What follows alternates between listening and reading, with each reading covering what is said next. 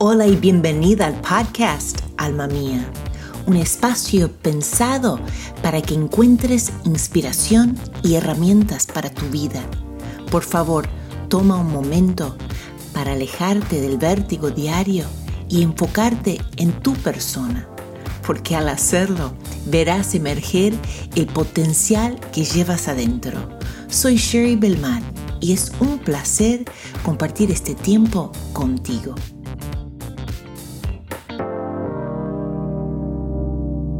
Hoy terminamos nuestra serie navideña, la serie de las fiestas. Espero que hayan pasado lindo la Navidad y también que estén preparándose para el nuevo año, ¿eh? el 2020, una nueva década. Así que nosotros, bueno, con mucho ánimo aquí en Florida, el tiempo hermoso, lindo, soleado, no como muchos de ustedes en Estados Unidos.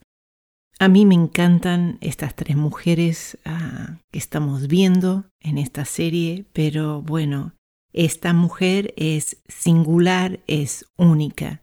Vamos a estar hablando de la Virgen María. Y bueno, la verdad es que ¿quién ha tenido un hijo siendo virgen? Es singular. Así que hoy terminamos la serie de las tres marginadas, mirando su travesía del anonimato a la honra. Vemos también cómo ellas vivieron en una situación difícil, una situación crítica, estaban viviendo adentro de un conflicto. Puede ser su carrera, su cultura, y hoy vamos a ver el llamado cuando me refiero a llamado, estoy hablando de esa carga que uno puede llevar adentro, ¿no? Una vocación, algo que uno siente que uno tiene o debe hacer. Entonces, muchas veces uno tiene una cosa pensada y luego hay circunstancias en nuestra vida que pasamos, atravesamos y cambia. Es como si uno tiene un hijo, ¿no? Que está sufriendo de cáncer y luego te transforma la vida y encuentras que, que tienes una vocación hacia esa necesidad, hacia los padres.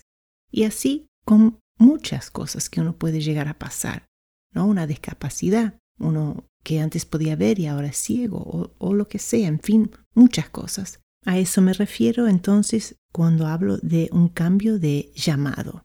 En la travesía de estas tres mujeres observamos un patrón que también podemos ah, comparar con nuestras vidas, que primero vemos que viene una interrupción a su vida. ¿A vos te gustan las interrupciones? A mí no me gustan las interrupciones. Cuando yo pienso hacer algo, no quiero que me interrumpan, no quiero que paren el progreso. Pero justamente la vida se trata de eso. Y tal vez en estas fiestas tu vida está en una interrupción muy grande y algo muy disruptivo y no sabes en qué dirección irte, ¿sí? ¿Y por qué? Esta interrupción produce una inconveniencia porque demanda una acción. Porque no, son, no es lo mismo la interrupción que una inconveniencia, en el sentido de que es como cuando uno tiene un bebé y el bebé llora. Eso te interrumpe, el sueño o lo que estás haciendo en el día, pero lo que es inconveniente es que tenés que parar de hacer lo que estás haciendo y atender al niño. Si necesita un cambio de pañal, si necesita comer, si le duele algo, uno le tiene que atender. Entonces es lo mismo en nuestra vida. Cuando surge una interrupción, tenemos que hacer algo. Si no lo hacemos, las cosas quedan igual y las cosas pueden ir de mal a peor. Uno tiene que producir el cambio. Luego vemos el interludio, ¿no? Ese tiempo de espera. Tú tienes que hacer algo y luego tienes que esperar. Y ese momento donde uno tiene esa incertidumbre, qué estará pasando, si todo va a salir bien o no. Después del interludio viene una intervención una intervención y eso puede ser algo que sucede en lo externo, una persona, una circunstancia, y todo se va alineando. Hay una intervención y luego un inicio de algo nuevo, ¿sí? Entonces es un proceso. es un proceso en nuestra vida y si estás pasando un conflicto, vas a pasar por estas etapas, no las podés saltear. Y muchas veces es el interludio que nos mata, porque estamos ahí en esa dulce espera que no es dulce. La historia navideña comienza con una interrupción. Le aparece el ángel Gabriel a María.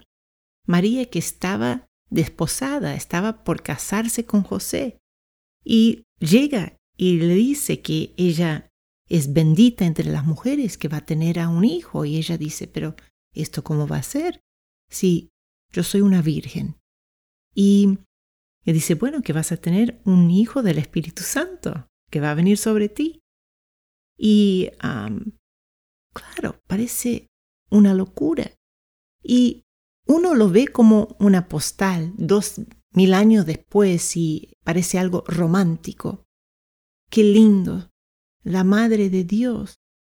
Pero cuando el ángel se presenta y hace esta interrupción, aunque era un privilegio y un honor sin incomparable, era incomparable este honor, pero venía con un precio. No iba a ser una carga fácil, a lo contrario, porque todos los días de María, de ahí en adelante, iba a vivir con un estigma sobre su vida. ¿Quién le iba a creer? Porque luego, claro, ella viene, imagínate lo que es llegar a tu casa y estás embarazada. ¿quién te va a creer? Ella estaba planeando una boda y ahora tenía que tener planes para tener un bebé y esto era una interrupción muy grande a su vida. No era conveniente. No era conveniente con su familia, con su novio, con las amistades y tener ese estigma sobre su vida. Entonces ella se va para pasar un tiempo con su prima Elizabeth.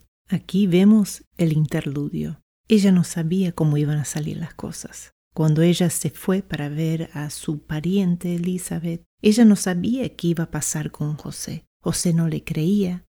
Me imagino que su familia también estaban conflictuados, ¿no? Y también con todo lo que la gente llega a decir y hablar. Uno tiene que ponerse en el contexto de dos mil años atrás. Hoy día por ahí es más común. Pero aún así, no es una situación fácil. Acuérdate, uno lo mira desde dos mil años para adelante y es la Virgen María y todo está bien. Y muchas veces cuando uno está en el momento de la crisis, del conflicto y no se ve todo, es muy difícil y hay que vivir en ese momento un poco, ponerse en la piel, tratar de entender la circunstancia, porque no fue fácil. Lo que Dios le estaba pidiendo a María aunque fue el honor más grande que le podría haber pasado, no era sin precio, no fue sin sacrificio, a lo contrario. Y muchas veces cuando uno está en ese momento, el interludio, tienes que buscar personas afines. Ella fue con Elizabeth y era un tiempo para que ella pudiera ganar fuerzas.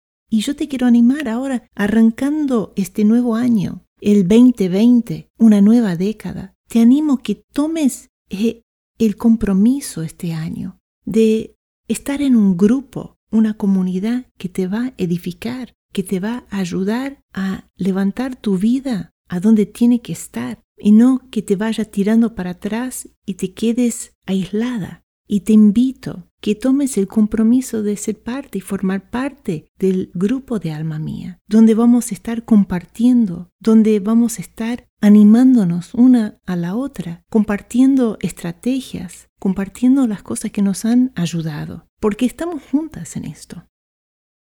Después del interludio, vemos la intervención. Mientras María está con su pariente Elizabeth, pues el ángel del Señor aparece a José y dice que era un hombre justo y no la quería infamar, no la quería tratar mal.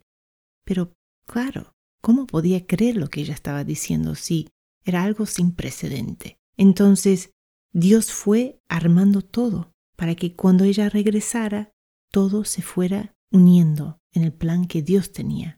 Y vemos aquí el inicio, el inicio de algo nuevo, algo que no se puede comparar con otra en el mundo. El privilegio de tener en tu vientre el Hijo de Dios, Jesús. Sí hubo un precio que pagar, pero ella aceptó esa responsabilidad y tuvo un lugar sin precedente de honra.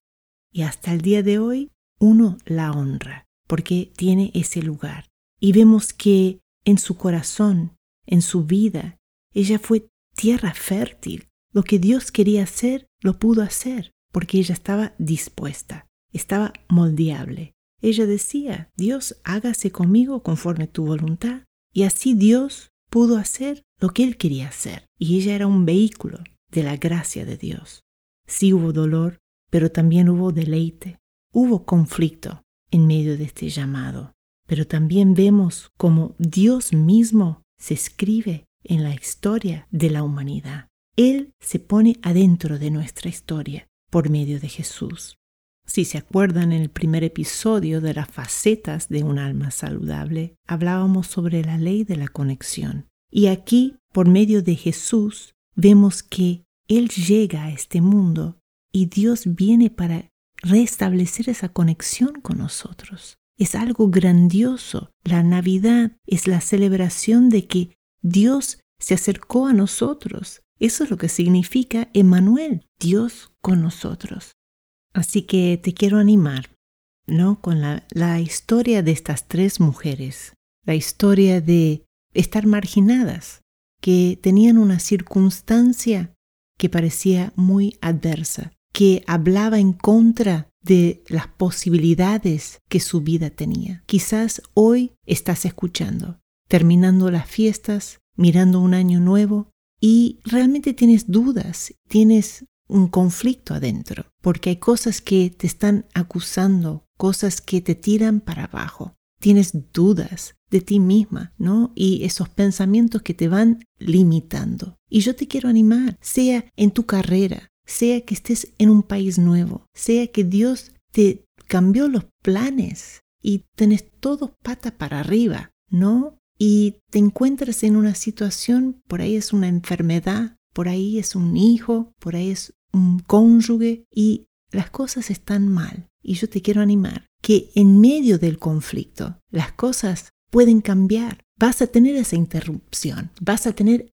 algún inconveniente, vas a tener y vas a tener que hacer algo. Y aquí es muy importante lo que crees, porque estas tres mujeres creían, Raab, Ruth, María. Ellas tenían afianzado en su corazón lo que ellos creían y es lo que les sostuvo en medio del conflicto. Así que mi querida amiga, lo que te va a sostener en el 2020 son tus convicciones, son aquellas cosas que crees y por eso es tan importante alimentar tu alma. Y aquí en alma mía, en el año entrante, quiero que me escriban, quiero que comenten, me busquen o en Instagram o, Facebook, lo que te guste a vos y me, me compartan, compartan, bueno, ¿de qué temas quieres que estemos tratando aquí en alma mía? ¿Cuáles son los temas que a vos te ayudarían?